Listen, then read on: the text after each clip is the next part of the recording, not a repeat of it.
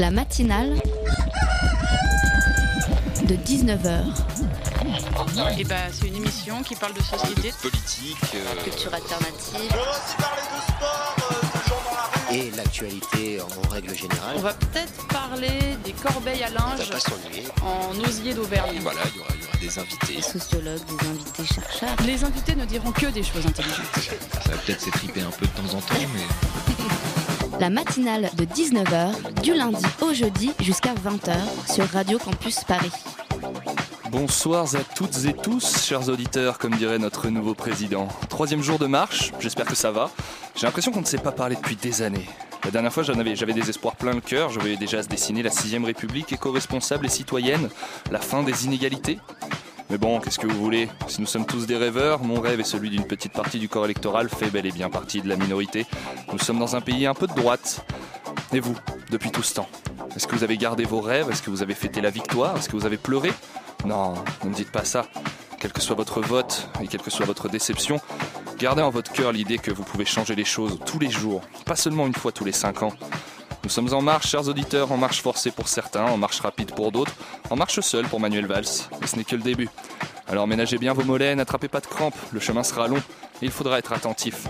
Parce que nous sommes peut-être une minorité, monsieur le Président, et nous respectons la démocratie et le vote, mais nous savons bien ce qui peut arriver dans quelques mois. Le droit du travail, le nucléaire, l'égalité des chances, nos retraites, notre assurance maladie, tout ceci compte pour tout le monde.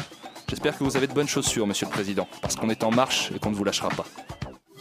La matinale de 19h, le magazine de Radio Campus Paris. Puisqu'on est en marche, justement, partons ce soir, chers auditeurs, à la découverte des grands empires médiatiques. Pour nous guider dans notre exploration, Richard Sénéjou, grand reporter à Télérama, Amaury de Rochegonde, rédacteur en chef adjoint du magazine Stratégie. Ils sont auteurs du livre Enquête Média, les nouveaux empires. Et Paul Copin, responsable des actions juridiques à Reporters sans frontières. Avec eux, nous allons décortiquer les grands conglomérats médiatiques, essayer d'y voir plus clair et de comprendre qui possède quoi, et surtout analyser quels problèmes peuvent découler de cette situation.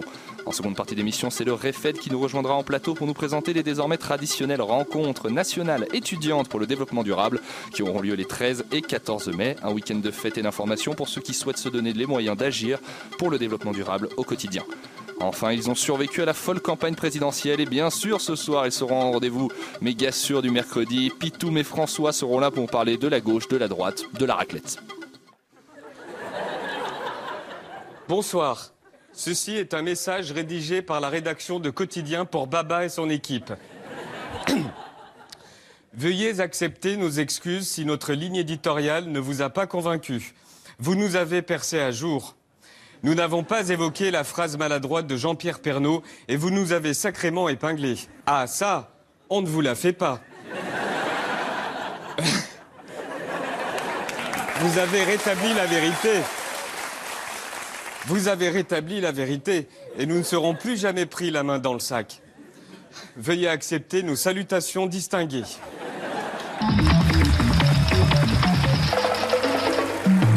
Et pour être plus précis, non, non, personne de TF1 ne nous a appelé, personne pour une raison assez simple. hein. Déjà le vendredi après 16h à TF1, il n'y a pas grand monde. Mais vendredi dernier, c'était le 11 novembre, c'était férié et là c'était dès la veille qu'il n'y avait plus personne. Et à la question pourquoi on n'est pas revenu sur Jean-Pierre Pernaud, parce que bon, il est parti en live et vraiment, il n'y avait rien de plus à dire. Voilà, petit extrait de l'émission Quotidien dans laquelle Yann Barthès répondait euh, à Cyril Hanouna qui avait sous-entendu euh, sur euh, Touche pas à mon poste que éventuellement la direction de TF1 avait peut-être passé un petit coup de fil à Yann Barthès pour faire pression donc sur lui. Et ça tombe bien parce que c'est notre, thème ce soir. Il s'appelle Xavier Niel, Patrick Drahi, Vincent Bolloré, Bernard Arnault. Ils sont respectivement 11e, 9e, 10e et 2e plus grande fortune française et ils possèdent Le Monde, Télérama, Canal+, Libération ou Le Au total, une dizaine de milliardaires détiennent l'ensemble des médias que vous lisez, écoutez et regardez dans une journée. Certains d'entre vous se demandent peut-être ce que ça peut bien faire. Les complotistes se frotteront les mains en se disant qu'enfin, ils ont raison, les médias sont manipulés par une société secrète. Calmez-vous, calmez-vous. Nos invités sont justement là pour répondre à toutes ces questions. Richard Sénéjou, Amaury de Rochegonde, bonsoir à vous. Bonsoir. Bonsoir. Richard, vous êtes grand reporter à Télérama et vous êtes également président de la Société des journalistes de Télérama depuis euh, 2011 et donc co-auteur avec euh, votre confrère Amaury de Rochegonde, euh, rédacteur en chef adjoint du magazine Stratégie et chroniqueur pour RFI également euh, à la radio. Euh, Vous êtes euh, co-auteur de ce livre Média, les nouveaux empires, un livre que nous avons là. À vos côtés, Paul Copin, responsable des actions juridiques à Reporters sans frontières. Bonsoir. Bonsoir. Et enfin, avec moi pour cette interview, Julien de la rédaction de Radio Campus Paris. Bonsoir Julien. Bonsoir. Richard euh, et, euh, et Amaury, vous partez d'un constat dans le livre. Euh, les gens n'ont plus confiance en les médias. C'est des sondages qu'ils disent, que vous, que vous citez. Et les gens n'ont plus confiance en l'argent, entre guillemets, en la, la grande puissance financière. Du coup, l'idée que euh, les deux s'allient et que les grandes puissances financières contrôlent les médias, ça doit pas des masses les rassurer. Oui, non, c'est vrai que c'est le point de départ de notre livre, c'est qu'on a constaté qu'il y avait deux choses qui étaient tout à fait convergentes. D'une part, la défiance euh, envers les médias, et d'autre part, euh, la défiance, la défiance envers ses pouvoirs économiques et financiers. On s'est rendu compte qu'en général, ça allait tout à fait dans le même sens, et surtout que c'était de plus en plus euh, prépondérant au niveau des, jeunes.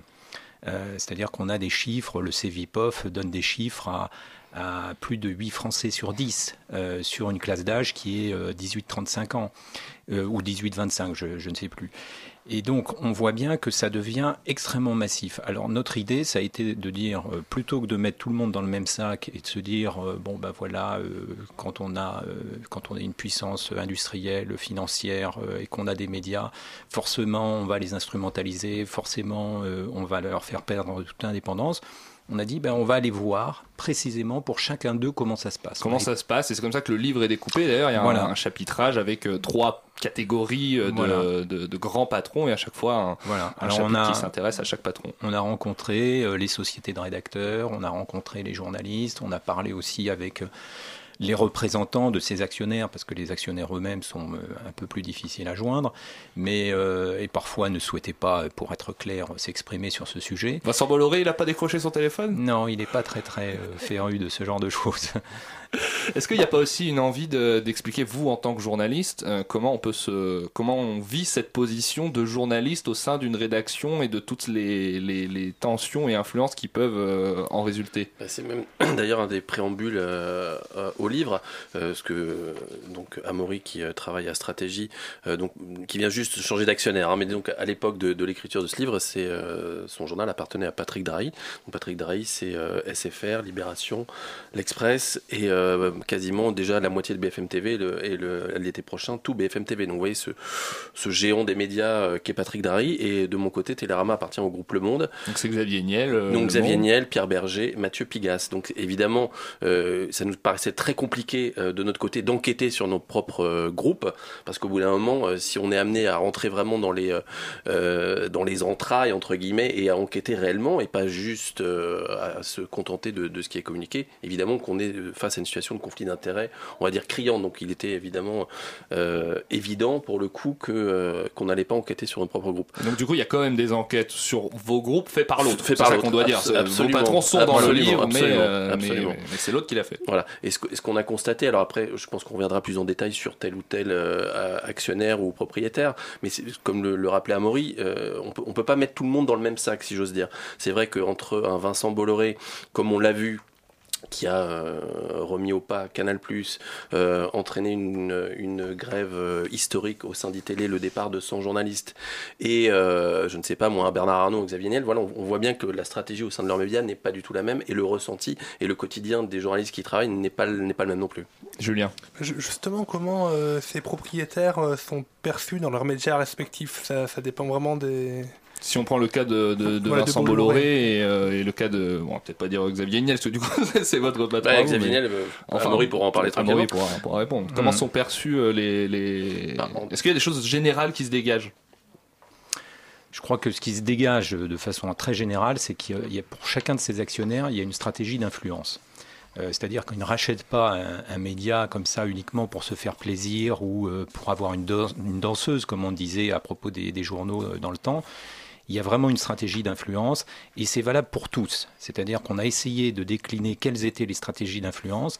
Alors ça peut être des stratégies d'influence euh, dans le cadre d'assaut pour avoir des contrats sur la vente de Mirage. Ça peut de être Rafale en l'occurrence. de, de Rafale maintenant puisque ça a remplacé le Mirage. Ça peut être aussi pour des contrats euh, publics-privés euh, dans le cadre de, de Bouygues où on, on- on explique qu'il y a eu quand même des prisons, euh, euh, la cité judiciaire, énormément de contrats qui sont signés à l'époque Sarkozy parce que euh, s'agit d'une certaine façon euh, d'apporter une rétribution pour le soutien de TF1 à l'élection de Nicolas Sarkozy en 2007. On voit qu'après l'élection de François Hollande, euh, le groupe TF1 change de position et a tendance à ne plus marteler sur Hollande et à d'une certaine façon ne plus accompagner Sarkozy parce qu'il prépare un peu l'alternance. Et cette stratégie euh, d'influence, on va la retrouver chez Drahi avec une stratégie d'influence pour euh, avoir euh, des médias qui puissent aller dans sa stratégie de convergence, hein, comment équiper des offres téléphoniques avec des abonnements gracieux à des titres de presse ou à des, ou à des médias. Dans le cadre de Bernard Arnault, c'est pouvoir, à travers les échos, avoir un moyen de pression sur un certain nombre euh, de groupes, euh, de puissances. Euh, euh, voilà, on pourrait également dire que pour ce qui concerne euh, euh, pour ce qui concerne Drahi, il y a aussi une façon de peser sur les banques, parce qu'on sait que c'est un groupe qui est extrêmement endetté et qui a besoin euh, d'avoir une certaine une autorité. Pour, pour Xavier Niel, bon, l'exemple est, enfin, est, est assez connu, mais c'est, mais c'est vrai et, euh, très signifiant, significatif. C'est que euh, il y a un avant-après euh, le, le rachat du monde pour Xavier Niel. Pour euh, pour beaucoup de gens jusque jusqu'à ce moment-là, bon, il a un côté geek, un peu un peu voilà génie de l'informatique, mais pour en tout cas les gens de pouvoir et Nicolas Sarkozy en l'occurrence, euh, Il change de stature. il change de stature totalement et, euh, et voilà pour, pour Et- avoir des, des Et il ministres. devient intouchable. Il devient intouchable, pour être clair. Paul, vous qui avez euh, ce, ce regard de, de l'extérieur, on voit qu'on est dans des situations qui sont quand même, ça parle quand même pas mal à du conflit d'intérêts. Euh, Est-ce qu'on a déjà vu des recours euh, qui ont été entamés, peut-être, pour, pour punir ces, ces choses-là, ou est-ce que c'est des choses qu'on n'évoque pas, qu'on ne pense pas forcément à remettre en cause? Des recours pour lutter contre Pour la lutter contre, concentration euh, ou les conflits d'intérêts. contre les conflits d'intérêts plus Alors contre les conflits d'intérêts. C'est peut-être un peu euh, compliqué. C'est un peu compliqué. Alors Mm. nous, euh, bon, je- je- j'avance peut-être un peu vite dans le débat, mais euh, dans le cadre de euh, la campagne présidentielle, Allez-y, on, allez-y, on demandait notamment la création euh, euh, d'un délit de trafic d'influence appliqué au champ de l'information.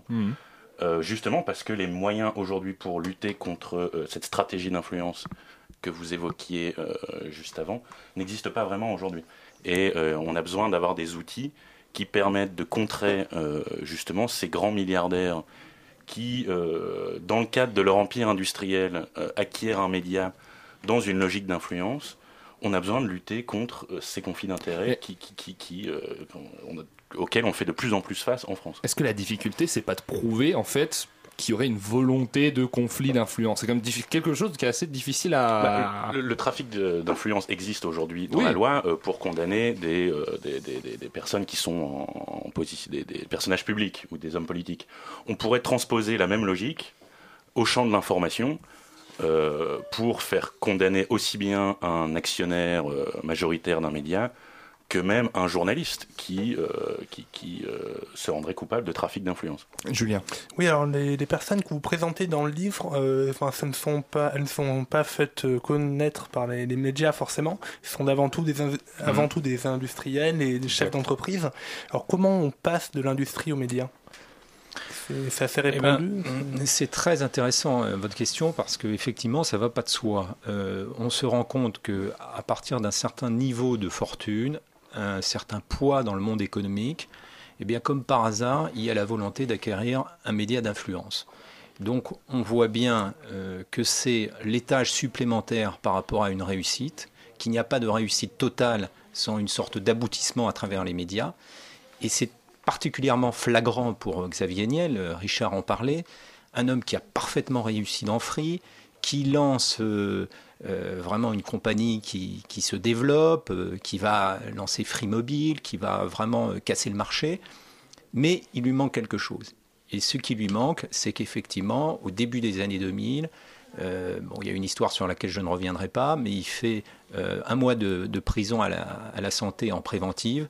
Et là, personne ne s'en émeut parce que c'est un chef d'entreprise respecté, connu, mais il n'a aucune influence auprès euh, des euh, gens influents justement dans le monde politique ou dans la société. comme on dit. Auprès de l'establishment. Et là, il se rend compte qu'il ne peut pas euh, rester sans un outil d'influence. Et cet outil d'influence, il va le trouver à travers l'acquisition d'une part euh, du groupe Le Monde. Et il y a, aussi, j'ajoute, hein, qu'il y a aussi une forme d'opportunisme. Je ne vais pas vous refaire toute l'histoire de la presse écrite en France, mais vous savez que depuis euh, une bonne vingtaine d'années, et plus spécifiquement depuis l'éclatement de la bulle Internet en 2000, euh, la presse écrite en France est en crise grave.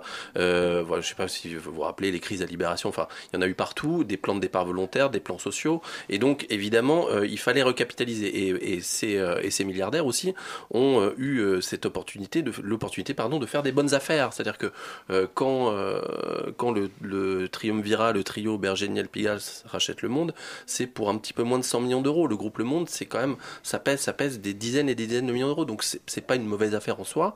Et, euh, et le Nouvel Obs, qui est racheté aussi par le trio euh, il y a à peu près deux ans maintenant, euh, ils l'ont racheté finalement pour 4,1 millions d'euros en cash qui a été donné mmh. au propriétaire historique, créateur, fondateur Claude Perdriel. Donc c'est un mélange de tout ça qui fait que, bah voilà, on a assisté aussi à cette concentration sans précédent des médias en France. Des médias en France. Et on va continuer de parler de tout ça, chers auditeurs, après une petite pause musicale.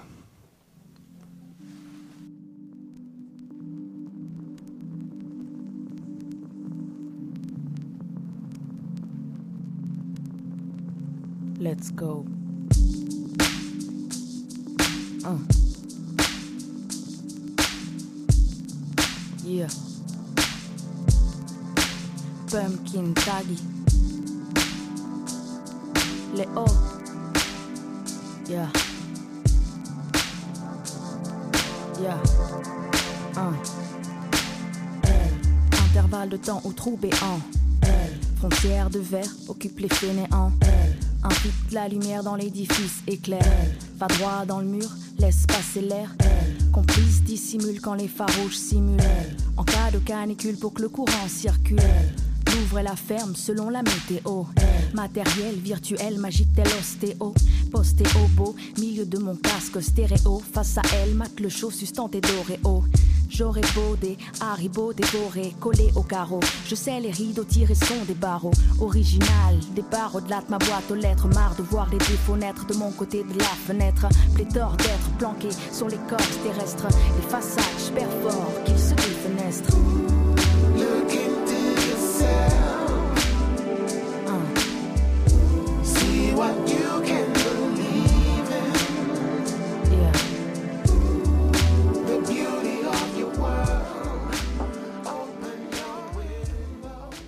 Et on vient de s'écouter Léo de Tegui et Steven Bitberg sur Radio Campus Paris. La matinale de 19h sur Radio Campus Paris. Et nous sommes toujours en plateau avec Richard Sénéjou et Amaury de Rochegonde, journaliste et auteur du livre Média, les nouveaux empires, et Paul Copin, responsable des actions juridiques pour Reporters sans frontières. J'aimerais vous citer une phrase de Daniel Schneiderman qui expliquait que euh, pour lui, la pression euh, qu'on peut ressentir en tant que journaliste dans les médias ne s'exprime pas directement, qu'on fantasme un peu trop cette histoire de l'actionnaire qui passerait un coup de fil directement à l'animateur pour euh, lui dire de ne pas faire ça ou ça, mais que c'est plutôt une, une, sorte de ruissellement, euh, à savoir que l'actionnaire va nommer quelqu'un en dessous de lui qui partage son avis, et ainsi de suite, et ainsi de suite, jusqu'en bas. Qu'est-ce que ça vous évoque euh, à tous les trois, ce, ce constat-là? si, si, je peux commencer. D'abord, euh, le coup de fil direct du propriétaire, euh, ça existe. Ça existe. On pense à l'affaire du, du documentaire sur le crédit mutuel qui a été censuré à la dernière seconde alors qu'il avait passé toute la chaîne de validation à Canal+. Un coup de fil de Vincent Bolloré a suffi pour déprogrammer Donc ce, ça, ce, ce documentaire. Donc ça existe. Après, je ne sais pas si ça existe tous les jours. C'est sûrement pas la forme de censure euh, du propriétaire la plus fréquente, mais ça existe. Hmm. Est-ce que vous, vous, avez constaté des choses euh, dans ce sens? Enfin, dans, dans, pour ce qui me concerne, non. Après, voilà, on, on connaît, euh, on, on, connaît des gens, on sait que comment ça peut se passer. C'est-à-dire que, évidemment, c'est pas, enfin, l'histoire de Bolloré, c'est intéressant parce qu'on va dire que c'est la censure à l'ancienne, quoi. Mm. C'est-à-dire, c'est le coup de fil un peu, voilà, la censure un peu idéalisée. Et en gros, voilà, on demande de pas, euh, pas diffuser tel ou tel euh, document. La plupart du temps, c'est ce qui est plus, plus dangereux, évidemment, c'est l'autocensure, c'est la peur qu'on a de soi-même de proposer tel ou tel on sujet, ressent ça aussi telle ou telle enquête. Bien sûr. Et, et euh, écoutez, sûr. je pense que voilà, dans nos médias respectifs, euh, enquêter sur nos actionnaires, c'est pas forcément la chose la plus simple à faire. Mais même, Donc, dans, même dans le domaine de, de, de, votre travail, comment on fait la, la différence entre, je me dis, euh, ça craint un peu vis-à-vis -vis de l'actionnaire ou du patron, et ce qu'on peut considérer être la, la ligne éditoriale de, de, là où on est, parce que les deux s'influent forcément un petit peu mutuellement. Ça, c'est l'intégration, l'imprégnation des intérêts de l'actionnaire, justement. C'est une science extrêmement subtile. Et oui.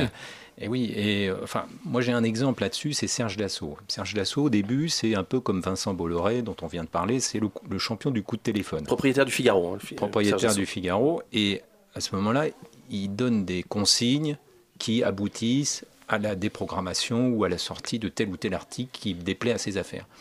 Et puis, il évolue, parce qu'il se rend bien compte que finalement, ce type de censure fait réagir tout le monde, ringardise quand même le groupe, et sous la à travers l'évolution éditoriale du titre, bien finalement, il finit par mettre des gens qui vont euh, bien faire comprendre quelles sont les limites à ne pas franchir. Tout le monde va bien intégrer euh, ce qu'il faut dire et ce qu'il ne faut pas dire, et il n'a plus besoin d'intervenir. Donc c'est ce que j'appelle le travail d'imprégnation. Et ça, c'est effectivement quelque chose qui fonctionne dans beaucoup de rédactions. Schneiderman n'a pas tort en disant que, euh, voilà, si on suit l'échelle de hiérarchie, du patron jusqu'au rédacteur, il y a une imprégnation plus ou moins forte qui existe. Julien. Alors au niveau politique, Benoît Hamon voulait imposer une loi anti-concentration afin de plafonner à 40% la part détenue par un grand actionnaire dans un même média. Alors quelle est la vision d'Emmanuel Macron sur ce sujet? Alors Macron, euh, lui, il a une, un point de vue qui consiste non pas à lutter de front euh, contre la concentration en mettant des limites capitalistiques. On sait que Benoît Hamon, c'est euh, une limitation à 20% ou voire 40% du capital. Euh, pour Macron, c'est pas ça. Lui il considère que, au contraire, des puissances financières et industrielles qui viennent sauver la presse, c'est bien parce que ça les sauve et les journaux leur doivent une certaine survie. Mais il faut quand même protéger l'indépendance éditoriale l'histoire euh, d'ITélé, l'histoire de Canal Plus l'a montré. Donc ce qu'il veut faire, c'est ce qu'il appelle des fondations qui séparent le pouvoir actionnarial du pouvoir de gestion. Alors jusqu'où ça ira? Est-ce que ça concernera les petites entreprises de presse? C'est pas tout à fait sûr, mais en tout cas c'est ce que nous a confirmé cette semaine Marc Schwartz, qui est son représentant à En Marche. Euh, pour compléter ce que dit Amaury, euh, euh, je ne sais pas si vous vous rappelez, mais suite à l'affaire iTélé notamment, et, à la mainmise de, de, Vincent Bolloré sur le groupe Canal+, il y a une loi quand même qui a été votée au Parlement après différents reports, mais enfin en tout cas elle a réussi, par, elle a fini par passer, c'est la loi dite de la liberté et de l'indépendance des médias, portée par Patrick Bloch, qui impose à partir de juillet prochain, donc ça va aller vite, hein, que chaque média soit doté d'une charte d'indépendance et d'éthique. Euh, et donc, et, et pas simplement qu'elle soit, en soit dotée, mais aussi qu'elle soit respectée. Alors, c'est vrai que c'est un petit pas, il y avait d'autres ambitions, hein, comme par exemple la reconnaissance juridique des rédactions, c'est-à-dire qu'une une, une rédaction, un rédacteur se sentant, euh, entre guillemets, malmené dans son travail, pouvait saisir la justice pour faire valoir ses droits auprès des tribunaux. Donc ça, pour l'instant, et c'est peut-être, je crois, un petit peu dans les, euh, dans, dans, les idées d'Emmanuel Macron de, de, de, porter ce projet-là. Mais en tout cas, cette loi euh, sur l'indépendance des médias, c'est un petit, un, petit, un petit pas, mais qui pour beaucoup de rédactions, chez nous ça change rien parce qu'on a déjà une, charte euh, pour l'ensemble du groupe Le Monde. Précisément, nous on a une charte supplémentaire sur la publicité à Télérama, mais il y a beaucoup de journaux qui n'en sont pas dotés et pour eux ce sera quand même un petit progrès pour l'indépendance. Je me tourne vers vous, Paul. On a des lois anti-concentration. On en a également une que j'ai j'ai copié-collé sous mes yeux parce que je ne l'aurais pas eu de tête, euh, qui interdit à un groupe de dépasser le seuil de 30% de la diffusion totale de la presse quotidienne d'information politique et générale. C'est ça? Euh, alors sur le chiffre exact du Oh, seuil, oui, c'est ça, c'est- c'est c'est ça. la- il y a la loi de, de 1986, euh, liberté audiovisuelle ou quelque chose On comme a, ça. on a d'autres loi- cadres aussi qui accompagnent Alors, euh, non, celui-là la loi de 1986, elle met en place une série de seuils. Elle est extrêmement compliquée, cette loi. Euh, je ne sais pas ce qu'en pensent mes interlocuteurs. Elle met en place, en, Oui, en place une série de seuils en part de capital, en part d'audience, en fonction des zones couvertes, euh, en fonction du média, euh, en fonction si ça concerne plusieurs médias. Donc le, schéma qui ressort de la loi de 86 est extrêmement compliqué à suivre. Donc des, seuils existent. euh, Il il y a une loi qui existe pour limiter la concentration dans les médias. Le problème aujourd'hui, c'est qu'elle ne s'attaque qu'aux concentrations euh, horizontales, c'est-à-dire les concentrations entre médias. Elle s'attaque absolument pas aux concentrations verticales, c'est-à-dire de la concentration aux, aux mains de gens qui ont des, in- des intérêts dans toute l'économie de médias. Et euh, la- il- on pense chez RSF qu'il est absolument nécessaire de lutter contre ces concentrations Juste pour, verticales. pardon, Amaury, pour préciser précision. justement ces lois anti-concentration, il faut se rappeler qu'elles elles, elles ont été conçues à l'époque pour faire face à l'Empire hersan. hein. Ça a été porté par la gauche et euh, c'était la volonté de, de casser euh, ce, enfin, le, le Figaro et toute la presse quotidienne régionale, ou une bonne partie de la presse quotidienne régionale qui appartenait, qui appartenait Robert. Maintenant, elle est totalement obsolète. Pourquoi Parce que euh, ces 30% de diffusion, en fait, elle comprend tous les journaux et donc notamment aussi la presse gratuite qui est diffusée à des centaines de milliers d'exemplaires et donc qui arithmétiquement fait tomber le seuil. euh, Enfin, Qui sert euh, un pour- peu de valeur tampon en fait. euh, oui, mais, mais en tout cas, avant que un groupe actuel soit euh, détenteur de, de ce, ce- ce taux-là, c'est euh, c'est pas possible en fait à l'heure actuelle. On, on voit, on voit le niveau de concentration dans les médias aujourd'hui. On voit qu'une loi existe. dont le, le constat est très simple. La loi est parfaitement obsolète puisqu'elle n'empêche pas cette- ce niveau de concentration. qui est Et, et énorme. j'ajouterais, j'ajouterais que en plus, elle, elle n'empêche pas la, la concentration d'opérateurs euh, télécoms vers les médias. Or, euh, en Italie, il y a une loi qui s'appelle la loi Gaspari, qui d'ailleurs pose beaucoup de problèmes en ce moment à Bolloré, qui empêche un actionnaire d'avoir une position prépondérante sur le marché des télécoms et des médias. Ils ont ce qu'ils appellent euh, le marché des communications intégrées qui croisent télécom et médias. Et là, on voit bien que tout ce qui est position prédominante sur ces deux secteurs qui favorisent la convergence, eh bien, est contrôlé par des seuils anti-concentration, ce qui n'est pas du tout le cas en France. Juste pour terminer, parce qu'il y a aussi un seuil anti-concentration dans l'audiovisuel, hein, pour les grandes chaînes euh, hertziennes, c'est 49%. C'est-à-dire qu'un actionnaire ne, doit pas, ne peut pas détenir théoriquement 49% euh, d'une chaîne de télé. Et on l'a vu quand Vivendi, euh, la fusion Vivendi Canal au début des années 2000, euh, comment l'esprit de la loi, entre guillemets, a été contourné, puisque on a créé une structure un petit peu artificielle pour que Canal+, la chaîne Canal+, soit possédée à 49% par le Vivendi, mais tout le groupe finalement à 100% par Vivendi. Donc en plus, ces, ces lois-là, il a possibilité parfois de les détourner. Alors ça c'est pour les lois anti-concentration et Julien justement tu as une autre question. Oui, alors à Reporters euh, sans frontières, vous avez établi un classement mondial de la liberté de la presse dans 180 pays allant de la Norvège à la Corée du Nord. La France arrive 39e avec un score de 22,24. Alors qu'est-ce que représente ce score et quelles sont les différences concrètes avec euh, la Norvège où en 2007 il y a la meilleure liberté de la presse? Et, et surtout, est-ce que cette euh, liberté de la presse, euh, le sujet de la liberté de la presse, euh, est aussi influencé par cette histoire de concentration? Alors, oui, euh, oui, effectivement. Alors, la, la- France, euh, on, on établit tous les ans un classement Mhm. de la liberté de la presse depuis 2002 pour 180 pays. La France, c'est 39e cette année. Elle était 45e l'an dernier, donc euh, elle remonte de 6 places, mais en fait, c'est une remontée uniquement mécanique, puisqu'en 2016, il y avait l'impact de Charlie. Donc, cette remontée est euh, mécanique et illusoire, en fait. La situation, euh, la note de la France n'a jamais été aussi basse depuis 2012 ou 2013. Euh, et notamment les concentrations, les conflits d'intérêts en France, ainsi que les violences contre les journalistes dans les manifestations ou pendant la campagne, influent directement la note de la France.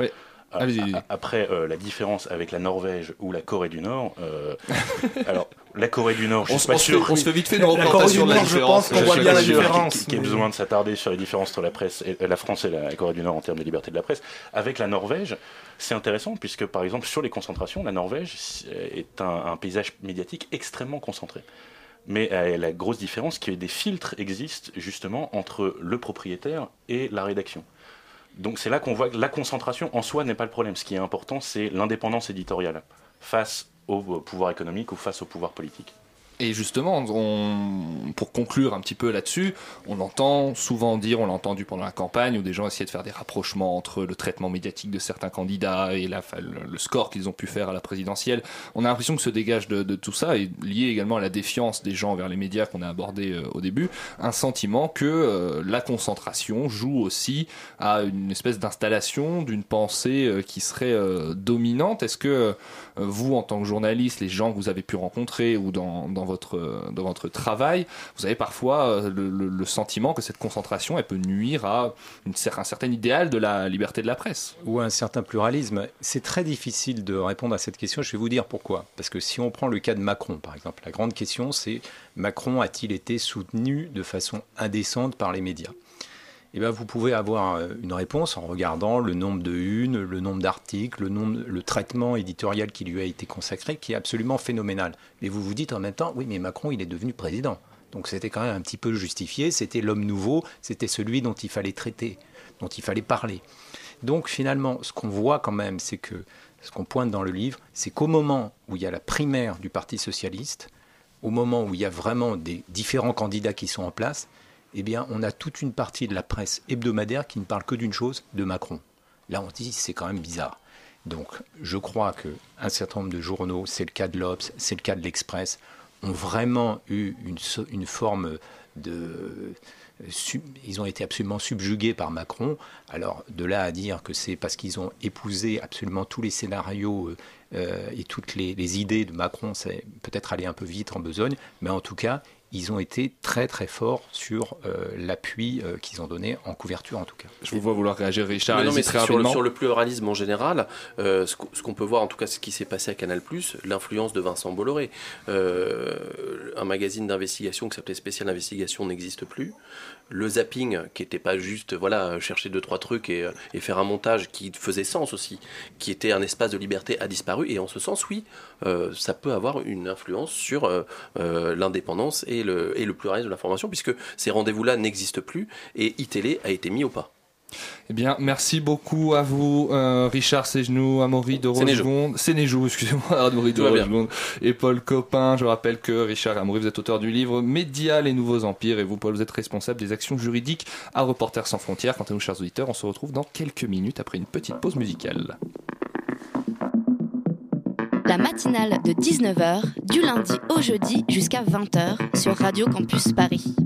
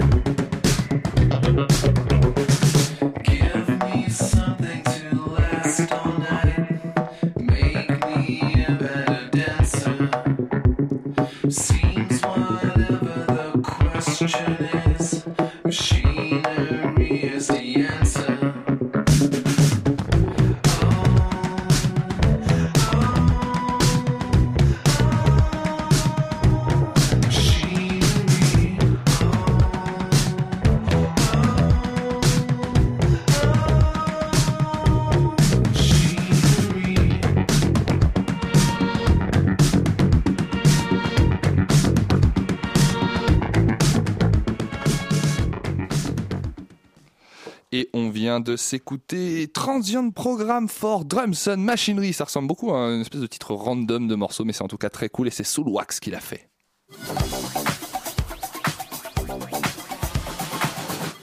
Il a survécu comme moi à la lente agonie de la gauche et il est là ce soir pour nous en parler. C'est l'heure du monde selon Pitoum. Erwan Erwan Pitoum Oui Animateur de la matinale, inflexible, euh, inébranlable. En tout cas, tu m'as jamais laissé te tripoter sous la table pendant l'émission. Et c'est tout à ton honneur, c'est tout à ton honneur. Un submersible navire radiophonique. Tu nous quittes pas pour Europe 1, toi, hein, au moins Jamais, jamais. Non, tu promets Je suis incorruptible. Auditrice, qui a soufflé un grand coup, croyant que le marasme politique s'effaçait en même temps qu'apparaissait la trogne du nouveau président dans la télé. Surprise Sois la bienvenue dans la campagne des législatives. C'est comme quand tu fais du vélo dans le Beaujolais ou de l'obstétrique dans une clinique. Après chaque col, en succède un autre. C'est à te dégoûter du vin comme des cunis. Et que me resterait-il alors à faire de ma bouche si ce n'est te parler, mon vice? Nous sommes trois jours après le sacre de Emmanuel Ier et l'autre Manu, le perdant, est candidat pour la République en marche aux législatives. Ah non, pardon, pardon, il reste chez les socialistes en fait. Alors non, pas exactement, on me dit dans l'oreillette, on me dit que finalement il est les deux... Ah non, non encore pas, décidément, il est socialiste mais ne peut pas se présenter sous étiquette en... Attends, non, putain, bordel Moi en fait, il est visé par une procédure qui pourrait l'exclure du PS aussi. Ça va beaucoup trop vite pour moi. Bonjour. tu te rends compte, Erwan? Tu Que te ça rends fait compte deux minutes de bonjour, putain. Tout à fait.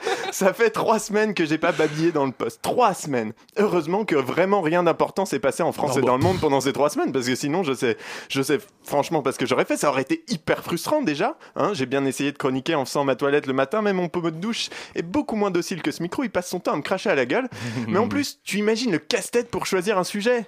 Non, mais rends-toi compte, mettons que durant ce laps de temps, une république d'extrême droite à l'est de l'Europe aurait incité ses concitoyens à buter leurs enfants s'ils étaient homo. Ou qu'un président de la plus grande puissance mondiale aurait viré le directeur de sa principale agence de renseignement qui était justement en train de mener une enquête sur lui. Non. Ou encore que le- la candidate d'un parti d'extrême droite d'une grande nation européenne aurait récolté plus de 10 millions de voix au second tour d'une élection présidentielle. Ou pire, que des journalistes auraient été emprisonnés dans des, dans des geôles, dans des régimes glissants quasiment à nos frontières. Non, heureusement, rien de tout ça. Et l'actualité politique étant plutôt calme en ce moment, le Mélomane, alors Mélomane c'est le super-héros le moins connu de la bande à Marvel, hein. son archet fait beaucoup moins mal, mais son string est toujours super bien accordé. Comme le tien. Le- tout à fait. Le mélomane qui sommeille en moi, disais-je, meurt d'envie de te causer du contretemps. Le contretemps, c'est un procédé rythmique qui rompt une accentuation régulière lors d'un son commencé sur un temps faible et in- interrompu sur le temps fort qui suit. T'as mangé Alexandre Astier, putain, c'est trop bien. Tout à fait. Tu n'as rien compris, Erwan. Ne mens pas, je le vois. Tu es Oh, tellement, si tu savais à es- quel point j'ai compris. Tu es tellement perdu que quand on te regarde dans les yeux, on voit le mur derrière toi. Je recommence. le contretemps, donc. Non, mais d'abord, faut bien comprendre un truc, c'est qu'en ce bas monde, tout est musique. Il n'y a pas un vrai. instant, une chose qui échappe à cette vérité définitive, tout est musique. Donc je disais, le contretemps, c'est... Non mais pas- par exemple, quand tu marches dans la rue, c'est musique. Ta présence dans l'espace public participe à la symphonie collective que sont les beuglements de la ville. Tout est musique. Donc, le contretemps. Non mais c'est- ce que je veux dire aussi, c'est qu'il n'y a pas besoin, voilà, non, il n'y a pas besoin de faire des gammes ou des canons dans une soirée pour être musique. Je veux dire, ce sont, sont chacune de nos petites actions quotidiennes qui sont musique. Reprendre une fausse note d'un collègue au bureau, conseiller l'écoute de tel ou tel morceau, choisir un instrument en bois recyclable plutôt qu'une flûte en plastique. Tout est musique. Le contretemps, donc, c'est quand une note se joue sur un temps faible et puis meurt dans un silence. Un temps faible, c'est l'après-temps fort. C'est le temps dont tout le monde se fout. Celui qui ne sert à rien. Le contretemps, c'est trouver une répartie pour contrer les blagues sexistes de Jean-Kévin à la machine à café alors que tu es déjà revenu devant ton PC. C'est te souvenir de ton code de carte bleue après le troisième essai. C'est te finir à la main quand l'autre dort déjà. Le contretemps, c'est la cavalerie qui arrive après la bataille. C'est te rappeler qu'il faut racheter du PQ au moment de t'essuyer. C'est voir que l'autocorrect a remplacé solidaire par sodomie après que le texto soit envoyé. Le contretemps, enfin, c'est lancer un mouvement politique après que les élections soient passées et constater qu'aujourd'hui, tout le monde s'en branle dès demain. Tout est musique. Ça pourrait être le titre d'un livre que je lis en ce moment, qui a été écrit par un ami à moi. Merveilleux livre que je vous conseillerais un jour, chers auditeurs, dans une autre vie. La matinale de 19h. Étudiants, que vous vous soyez mis en marche ou non, ayez bien conscience que cette longue randonnée de 5 ans ne sera pas placée sous le signe de l'écologie. C'est donc à vous, à nous tous d'agir. Ça commence par des petits gestes du quotidien et si vous avez besoin de conseils, ça tombe bien. Parce que ce week-end, le REFED organise ses rencontres nationales étudiantes pour le développement durable. C'est les 13 et 14 mai prochains et pour en parler avec nous, Cassandra Charrier, bonsoir. Bonsoir, c'est Cassandre, juste. Cassandre, C'est excusez-moi, pas grave, Cassandre, je suis on fait vraiment souvent désolé. l'erreur. Et avec vous, euh, Laurine, du coup Oui, Laurine. Ah voilà, je peux pas me tromper sur les deux non plus. hein.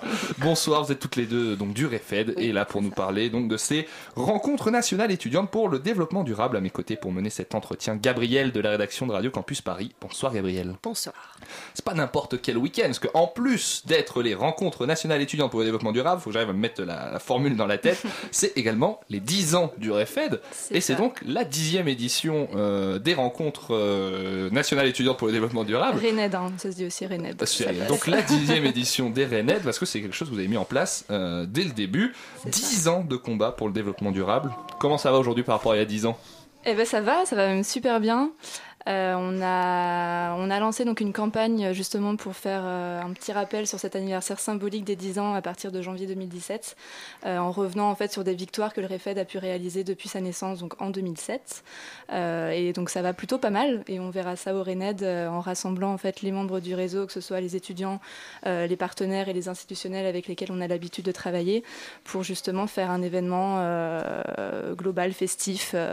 Euh, et, euh, et revenir sur ces 10 ans de travail aussi euh, pour le développement durable dans les campus. Ouais, Justement, on va peut-être représenter le REFED, même si comment ne pas connaître euh, le, le, le REFED, mais on peut revenir un petit peu sur la façon dont s'organise votre action euh, avec euh, avec les campus, euh, justement. Comment ça se passait? Donc, vous êtes un réseau d'associations euh, qui travaillent avec des étudiants pour changer les choses euh, dans les campus, mettre en place des initiatives pour encourager le développement durable. Exactement. Donc le REFED, pour euh, petit rappel, c'est le réseau français des étudiants pour le développement durable. Euh, comme tu l'as dit, on a un réseau d'associations euh, étudiantes. On a à peu près une centaine d'associations étudiantes dans toute la France, euh, à Paris, à Bordeaux et à Lyon, qui sont les trois plus gros pôles en fait euh, où nos étudiants sont représentés. Et ce sont, donc des étudiants qui agissent sur leur campus à différents niveaux, donc que ce soit l'organisation de conférences sur des thématiques liées au développement durable, donc que ce soit l'alimentation, l'énergie, la mobilité, ça reste assez, assez éclectique et c'est ça aussi qui fait la force, la force du réseau. Euh, voilà. Voilà, Gabriel. Donc ce week-end, c'est la, la dixième édition. Mhm. C'est Qu'est-ce que c'est en fait? Qu'est-ce qui va se passer ce week-end? Qu'est-ce que vous organisez? On va peut-être reprendre le programme euh, tous ensemble. Ouais. En plus, il est là le, le programme. Tout à fait. Du coup, j'ai pu comprendre. Alors, petit déjeuner déjà. C'est ça. Petit déj offert euh, Dès le, le 9h30, samedi dès samedi. 9h30. Matinale. Et, euh, et du coup, samedi, ça se divise un peu en deux. On a les tables rondes le matin, si je dis pas de bêtises. Oui, c'est ça. Alors, on a cinq tables rondes différentes qui a essayé d'englober au maximum la thématique du développement durable. Donc, on va aborder euh, euh, le bonheur sur le campus. Comment euh, les étudiants peuvent s'en sentir au mieux, le plus, euh, adapté dans leur campus. On va aussi revenir sur euh, la consommation vue comme un acte militant. Euh, on va aborder aussi la biodiversité sur les campus. Et on va prendre aussi une vision un peu plus large euh, du développement durable sur les campus euh, à l'international. On va avoir différents intervenants euh, qui viennent un peu du, monde entier pour nous donner un peu leur vision de la chose autre qu'en France. Et enfin, on abordera aussi la thématique euh, de la transition énergétique. Et si vous posez la question, chers auditeurs, qu'est-ce que le bonheur peut avoir en rapport avec le développement durable bah, Moi, j'étais dans un campus à Lyon où on avait euh, un jardin participatif et on a même eu des chèvres. Et bah, franchement, le bonheur, c'est juste ça, des fois. qui c'est qu'on retrouvera dans, dans ces conférences qui va pouvoir euh, intervenir dedans? Alors, on a euh, différentes personnes, notamment on fait appel à nos associations du réseau. Euh, pour avoir une vision très euh, axée sur le campus, sur, sur l'aspect pratique. Et on aura aussi également des, des experts euh, qui apporteront une vision un peu plus précise et plus, euh, plus spécifique en fait euh, ben, des thématiques. Voilà. Et, euh, Et voilà. Voilà. Qui, qui est-ce que vous attendez euh, à recevoir à ces rencontres? C'est plutôt des militants écologistes un peu aguerris ou c'est des gens qui viennent découvrir? C'est En fait, euh, l'objectif des, des Rainettes, c'est pas forcément euh, d'avoir un public déjà sensibilisé, ça serait vraiment trop facile. C'est vraiment l'objectif de ben, d'accueillir le maximum de personnes, des personnes qui ne soient pas du tout sensibilisées. Ça aussi, c'est important. Qu'elle permet, que, les Rainettes puissent leur permettre de, découvrir aussi des thématiques et euh, qu'elles puissent, euh, en sortant, en sortant de ces rencontres, euh, se dire Ah ouais, ok, je vais mettre ça en place chez moi, sur mon campus et tout. euh. Voilà, et, euh, et puis euh, bien sûr, on a aussi euh, toutes, euh, tous les membres de nos associations du réseau qui sont déjà sensibilisés et euh, voilà, qui permettent aussi euh, bah, d'apporter de nouvelles idées, des projets, euh, des projets déjà construits. Et euh, comme ça, euh, les, les associations euh, membres du réseau peuvent aussi euh, prendre exemple de ces projets qui sont déjà montés sur les campus et, euh, et les mettre en place sur, euh, sur les leurs. Et donc du coup le samedi après-midi, animation un petit peu, on sort, euh, on sort les tables rondes. À, à quoi on aura droit samedi après-midi? Alors il y a plein de petites choses. Déjà, on va commencer par ben, un forum qui va à peu près accueillir euh, 30, euh, 30 initiatives en lien avec le développement durable. Donc ça sera aussi bien nos associations du réseau, également des partenaires, euh, des initiatives assez, assez larges. On aura aussi des partenaires médiatiques tels que CIS, Socialterre, euh, voilà, des choses comme ça. On aura aussi un pitch de projet. Euh, donc, Pitch de projet, c'est un peu ce, ce, que, ce que vous nous disiez. Du coup, ça va être les militants ou les membres Voilà. d'associations qui vont venir pour parler de, leur projet. euh, en 5 minutes top chrono. Et euh, voilà, après, ça, les parties, les, les- ceux qui assisteront à ces, pistes, à, ces pitchs pourront aussi, euh, pourront aussi leur donner des conseils pour améliorer leur projet. euh, et, euh, et voilà, donc c'est aussi euh, axé sur, sur l'échange. On aura aussi un live radio. Et qui oui, mais euh, avec qui, dis donc Avec qui est-ce la radio Campus Paris. Oh là là Écoutez, ça, écoutez Radio Campus, ça a l'air génial. Donc voilà, donc c'est un live radio qui euh, reviendra sur les 10 ans d'engagement du réseau. On aura énormément d'anciens du réseau qui euh, participeront à ce live radio. Donc l'objectif c'est voilà, de revenir sur, euh, sur l'histoire, sur les différentes thématiques qui ont été, qui, euh, ont été abordées par le REFED, l'alimentation, la biodiversité, l'événementiel, euh, voilà, tout- toutes ces petites thématiques. On aura aussi la remise des prix du concours Génération Développement Durable. Donc, euh, qui sera un moment assez, euh, assez fort euh, de, de ces rencontres. Euh, le- juste, le concours Génération de Développement Durable, c'est un concours organisé par l'ADEME Mhm. et le magazine de la recherche euh, avec lesquels on est partenaire sur Sérénède et euh, qui est en fait un concours destiné aux étudiants qui, euh, Qui ont des idées et ont qui ont des envie de- de les mettre en place. Voilà, tout à fait. Même besoin de le. Super. J'anticipe, je suis comme ça, j'essaye. Bon ben, je vous propose qu'on continue de parler de tout ça après une petite pause musicale.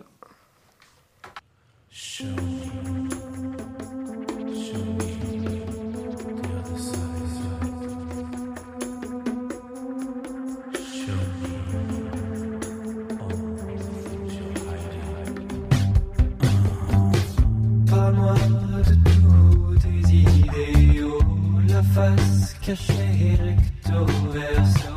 Dis-moi les choses, fais pas semblant, faut pas rougir des sentiments.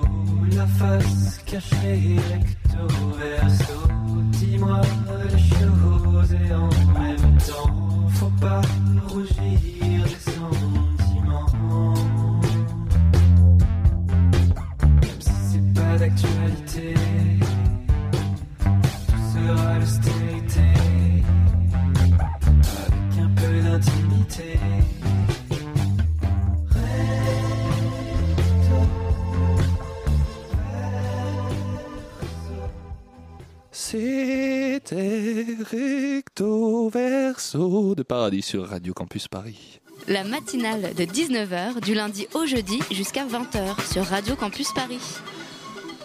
On est toujours en plateau avec Cassandre et Laurine du REFED pour parler des rencontres nationales étudiantes pour le développement durable, les RENED. RENED. RENED. Les RENED, voilà, je l'ai retenu. Gabriel.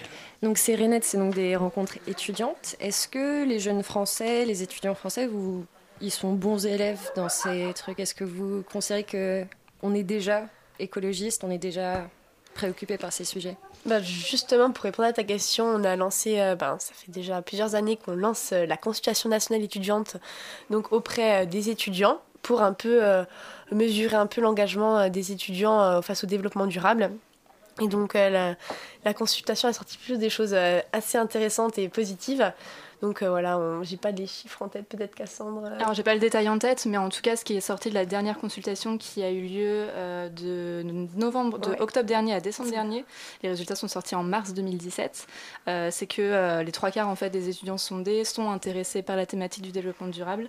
Alors après, de là à s'engager quotidiennement ou régulièrement autant que les étudiants de notre réseau, par exemple, ça pour le coup c'est un peu plus difficile à estimer. Mais en tout cas, l'intérêt et la volonté de vouloir changer les choses dans les campus et dans leur quotidien font que euh, je pense que les Français sont de bons élèves là-dessus. En tout cas, c'est ce qu'on défend et c'est ce qu'on espère faire aussi dans les années futures. D'accord. Et euh, sinon, tout, euh, revenons sur euh, la campagne présidentielle. Euh, pendant le... Encore une fois. Encore, une fois n'est pas coutume. Euh, du coup, pendant la campagne, il y a plusieurs candidats qui ont réussi à imposer des sujets assez euh, écologiques, comme euh, par exemple euh, les perturbateurs endocriniens, on en a pas mal parlé, ou euh, la transition énergétique. Pour, pour vous, ça, c'était important qu'on en parle, que ça prenne un peu place dans le débat public? Ou est-ce qu'au contraire, on n'a peut-être pas assez parlé. d'écologie et de, et de développement durable pendant, pendant la campagne? Alors, déjà, je rappelle que le REFED, pardon, c'est un réseau d'assaut euh, à partisans. Donc, on ne prend pas Apolitique, apolitique. il n'y voilà. a pas de parti. de- Exactement, de- on ne prend pas à position, mais effectivement, euh, c'était intéressant que euh, certains candidats euh, mettent l'écologie au premier plan, Euh, en tout cas certains candidats de gauche, à ce sujet-là. Et du coup, c'était quoi la question?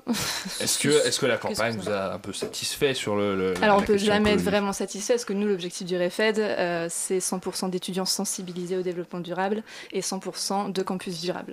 Donc, pour l'instant, on en est encore loin, bien sûr. Donc, le jour où un politique euh, réussira à relever ce challenge, on pourra dire que oui, euh, c'était bien présent.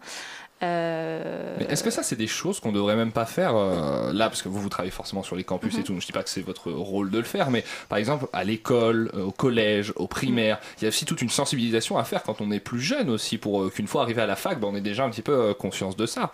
Ouais. Moi, jamais on m'a expliqué comment trier mes déchets avant que je sois un adulte capable plus ou moins de voter. Ça, justement, alors nous, comme tu l'as bien rappelé, on, est, on se concentre vraiment sur les campus, donc le- l'école, le, collège et, et tout ce qu'il y a avant, en fait, c'est pas de notre ressort.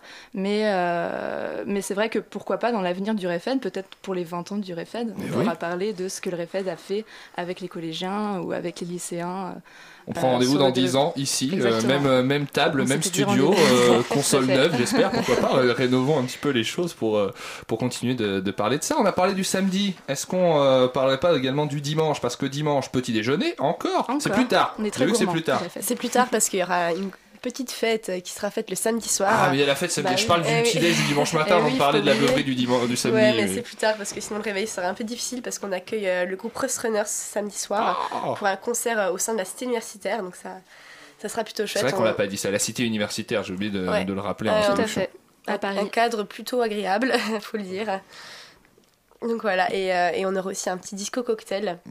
Euh, à côté avec le concert. Donc c'est, euh, je sais pas si vous connaissez ce que c'est un disco cocktail. Euh, c'est un cocktail où on écoute du disco ou je, je- je suis vraiment loin? Entre autres, mais c'est un cocktail qui, est- qui sera composé à partir de, de rebus alimentaires, donc d'invendus. D'accord. Voilà, donc ce sera un peu de la cuisine participative et collaborative. Tous les participants pourront euh, se concocter leur petite salade à partir euh, des invendus qui auront, auront été récupérés euh, la journée. euh. Et est-ce que la bière invendue ça compte ou euh, ça Ah, fonctionne oui, non, du coup, il y aura de la bière, mais euh, pas vendue. Elle sera bio par contre. pas Oh bah voilà, déjà on pourra boire et manger sans, Voilà. sans culpabiliser, Gabriel. C'est la dixième édition du, de ces rencontres. Comment elles ont évolué? Comment euh, C'était comment avant? C'est C'est vrai, ça on n'était pas là il y a 10 ans pour voir Ouais. comment c'était les rencontres. Et euh, ça a beaucoup grandi, ça s'est beaucoup développé. Alors ça a beaucoup grandi en termes de programmation déjà, puisqu'avant c'était qu'une journée. Euh, alors j'ai pas la date exacte en tête, mais les premières éditions ne duraient, euh, duraient qu'un samedi. Euh, je crois que ça a commencé à être deux jours, euh, je pense il y a peut-être 6 ou 7 ans à mon avis. Et après bien sûr ça gonfle aussi en termes de participants. L'année dernière on a eu euh, 400 participants sur deux jours. Euh, L'année d'avant, c'était entre 350 et 400. Donc, en fait, on voit aussi l'intérêt euh, du, euh, de l'événement par rapport à ça. Cette année, on attend 500. On attend 500 participants sur les deux jours. Étant donné que c'est les 10 ans, voilà, on veut faire un événementiel un peu particulier. Euh, et tout ce, qu'avec, tout ce que Laurine aussi a présenté tout à l'heure, le disco cocktail et le concert et tout. Et, il y aura- elle, a, elle a omis de dire, il y aura aussi la dégustation du gâteau d'anniversaire juste avant Est-ce qu'il y en aura pour les 500 personnes? Eh ben, on va couper des toutes petites parts et du coup, on va tout partager. Oh, également, je vous évoque rapidement le, le- le programme programme du dimanche aussi, parce qu'il y a des ateliers euh, développement durable. J'ai le programme sous les yeux, campus zéro déchet, euh, do it yourself, culture et bien-être, mobilité sur ton campus, zéro fossile dans les universités et événementiel responsable. Voilà, donc c'est le 13 et 14 mai ce week-end euh, à la Cité internationale universitaire de Paris, c'est dans le 14e. Merci beaucoup à vous, euh, d'être venu nous parler Merci. euh, Merci à du réfait Cassandre. Je, je- je cherchais votre prononciation. Cassandre et Laurine. Merci beaucoup à vous d'être venus nous parler des 10e rencontres nationales étudiantes pour le développement durable. Et à samedi. Et à samedi, venez nombreux. Oui. La matinale de 19h, le magazine de Radio Campus Paris. Du lundi au jeudi jusqu'à 20h. François Moore, mon cher François, tu as décidé de courageusement consacrer ta chronique au problème du FN, histoire de le régler enfin une bonne fois pour toutes, vu que personne ne semble vouloir s'y atteler. Oui, je, je crois que c'est nécessaire. C'est intriguant d'ailleurs de voir que personne n'y a pensé avant, mais enfin, puisque tout le monde semble vouloir esquiver le problème, il est de mon devoir de mettre les choses au clair. Normalement, d'ici à la fin de cette chronique, la France devrait être revenue au bon sens. C'est quand même pas compliqué, hein, c'est sûr, il faut prendre le temps, c'est trois minutes, mais enfin, ça vaut le coup, ça vaut le coup. C'est très simple. D'ailleurs, c'est tellement simple, écoutez, que je vais sacrifier quelques instants de cette explication pour prendre des nouvelles de tout le monde. Parce que oui, Erwan, encore une fois, je me vois obligé de le redire, cette émission manque cruellement d'humanité, de lien social. Je suis un robot, Alors, François, on arrive, tu- claque, le micro, pas bonjour, pas merci, les infos, on parle même pas aux invités. Non, Erwan, non, on fait comme si de rien n'était. Mais ça fait une planque qu'on n'a pas travaillé ensemble, vous et moi. vrai, vous vous rendez compte? Ça va? Ça fait va, tellement François. longtemps. Ça fait- ça va mieux depuis, euh, depuis fait- quelques Ah minutes, là, hein. mais vous, mais alors, mais vous avez, vous vous êtes marié, vous avez eu des enfants? non, mais j'ai divorcé, François. Tout est allé si vite. Essayez de lire votre relance plutôt que d'improviser dans ce studio. Bah, C'est-à-dire que ça fait peut-être deux semaines à peine qu'on s'est pas vu finalement. Écoutez, ne soyez pas fermé comme ça, Erwan. Laissez votre cœur s'exprimer un peu. Oh, je me souviens, c'était c'était il n'y a pas si longtemps. Nous regardions les étoiles après un pique-nique au château de Volvicomte et vous m'aviez dit Oh, François, ah, mon vieux, ah, on est bien peu de choses. Peut-être un jour accomplirai-je mon rêve d'enfant.